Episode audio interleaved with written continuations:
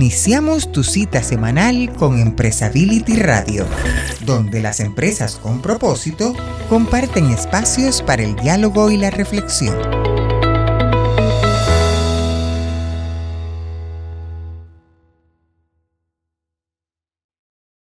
Muy bien amigos, ahora vamos a adentrarnos a la Sierra Chapaneca al sur de México, con un radioreportaje de Jari Camino, quien explora uno de los programas insignia de PepsiCo, comprometido con la calidad de lo que comemos y con la calidad de vida de quienes lo producen.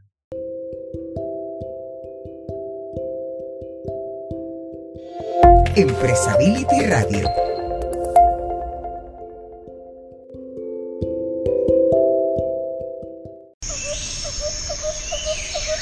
Estamos en la Sierra Chiapaneca, en una zona alejada a seis horas de la capital del estado. Aquí se habla el maya y por generaciones la constante ha sido la marginación.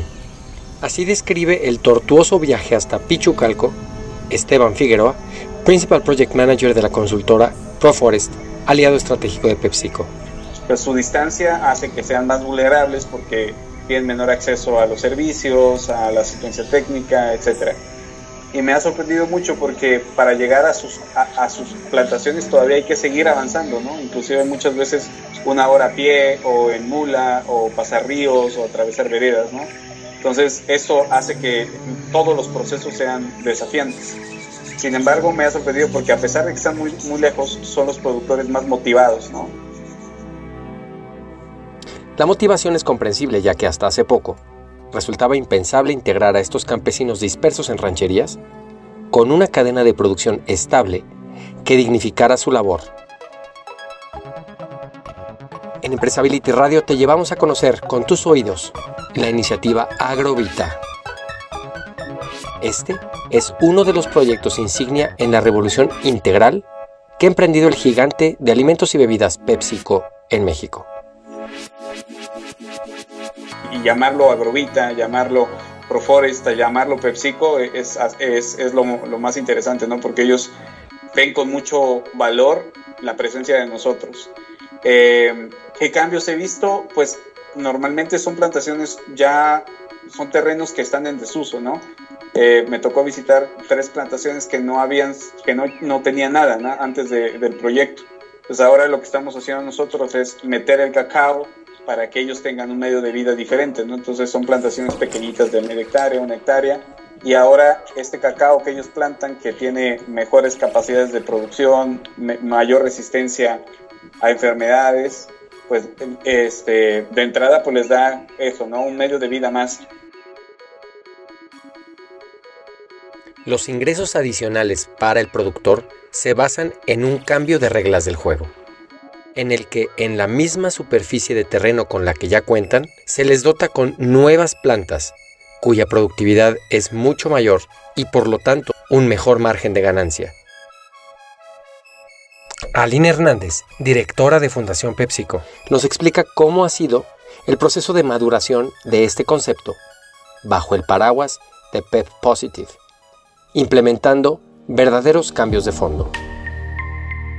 Llevamos una jornada de 10 años eh, trabajando para em, implementar prácticas sostenibles de agricultura con nuestros socios directos, por ejemplo, en el caso de la papa que producimos directamente ya 100% está certificada como prácticas sostenibles.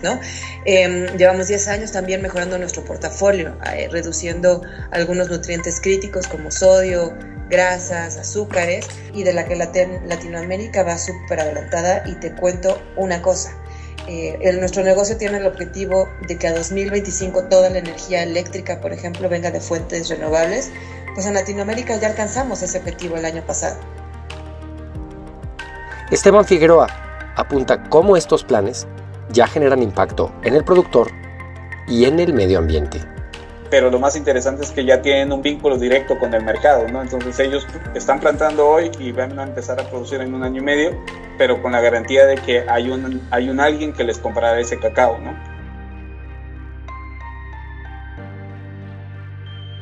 le llamamos agricultura positiva y, tiene varias ambiciones y varios objetivos. ¿Esto qué quiere decir? Que vamos a evitar que se degraden los suelos, que hasta hoy la agricultura la verdad es que es uno de sus grandes retos, asegurar que los suelos que hoy producen alimentos puedan seguir produciéndolos en el futuro.